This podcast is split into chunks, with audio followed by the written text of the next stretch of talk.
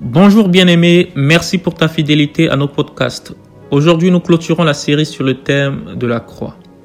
J'aimerais ce matin que tu sois vraiment attentif à ce message et que tu sois dans une disposition de recevoir, car je crois fermement que Dieu va te parler. Nous prêchons souvent sur la crucifixion en oubliant qu'il y avait aussi eu d'autres crucifixions au temps de notre Sauveur Jésus.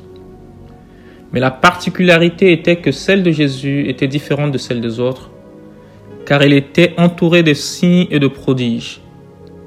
Un signe n'est pas seulement un miracle, mais un phénomène remarquable, une manifestation de la présence de Dieu, une chose inhabituelle qui modifie le cours logique de la nature et ou de l'histoire. Ce jour-là, quelque chose d'inhabituel s'était produit. Jean 19, 30. Quand Jésus prit le vinaigre, il dit Tout est accompli, en baissant la tête, et il rendit l'esprit. J'aimerais te parler de cette expression tout est accompli. Souvent lorsqu'on l'évoque, on ne réalise pas assez le contexte dans lequel cette phrase fut prononcée. Matthieu 27, 50 nous le précise un peu plus.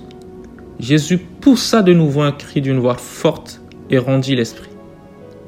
Il est important de remarquer que Jésus n'a pas simplement soupiré alors qu'il venait de subir, de passer à peu près six heures de souffrance. Ce choix de crier n'est pas anodin c'est un cri de victoire. Il veut que ce cri soit entendu par la maladie qui te fatigue depuis un certain temps.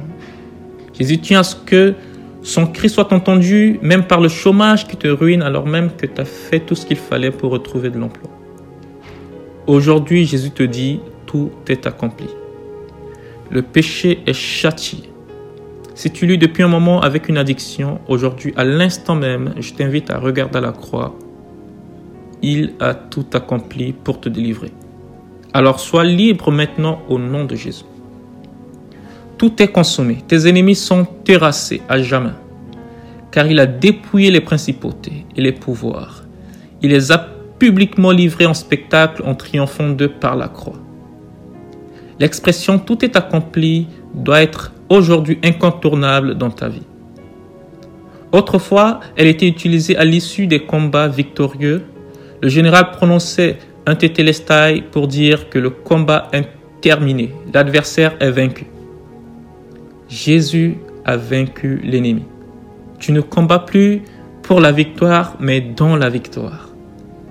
Écoute bien aimé, sais-tu vraiment les conséquences qu'a provoqué ce cri de tout est accompli? La suite du verset de Matthieu 27 est extraordinaire. La Bible déclare que juste après ce cri, le voile du temple se déchira en deux. Ce voile de culpabilité qui t'empêchait d'accéder à ton Dieu est déchiré maintenant. Et quand on a accès à Dieu, l'impossible devient possible. Tu peux maintenant jouir de la pleine grâce et de toutes les bénédictions. La Bible dit que la terre trembla, les rochers se fondirent. C'est tellement incroyable et puissant de réaliser ce que ce cri de Jésus le tout est accompli produisit. Jésus est en train de te dire qu'ils font toutes les barrières qui se dressent devant toi. Toutes les montagnes devant toi seront aplanies. Tes ennemis tremblent maintenant. La peur a changé de camp. Au verset 52, il est dit, les sépulcres s'ouvrirent et plusieurs corps de saints qui étaient morts ressuscitèrent. Waouh! Je ne sais pas si tu le réalises comme moi, mais cela veut dire qu'au même moment que Jésus poussait ce cri du tout est accompli, il y a eu une cascade de résurrection au même moment. Que les talents et les dons qui sommeillent en toi connaissent leur résurrection maintenant au nom de Jésus. Souvenez-vous, la première phrase de Jésus sur la croix était Père, pardonne-leur. Et là, nous voyons que l'une de ces ultimes phrases est Tout est accompli, qui produisit la résurrection des saints. En fait, Jésus était en train donc de nous préparer à travers sa première phrase à une sanctification qui nous conduira ou qui nous conditionnera à notre résurrection. Certainement, tu es en train de m'écouter, mais en même temps, tu fais face à tes réalités et tu te dis, c'est bien beau, le tout est accompli alors que rien n'a encore changé pour moi vis encore une épreuve presque sans issue. En réalité, à cet instant pour toi, lorsqu'on dit tout est accompli, pour toi, tout reste à faire.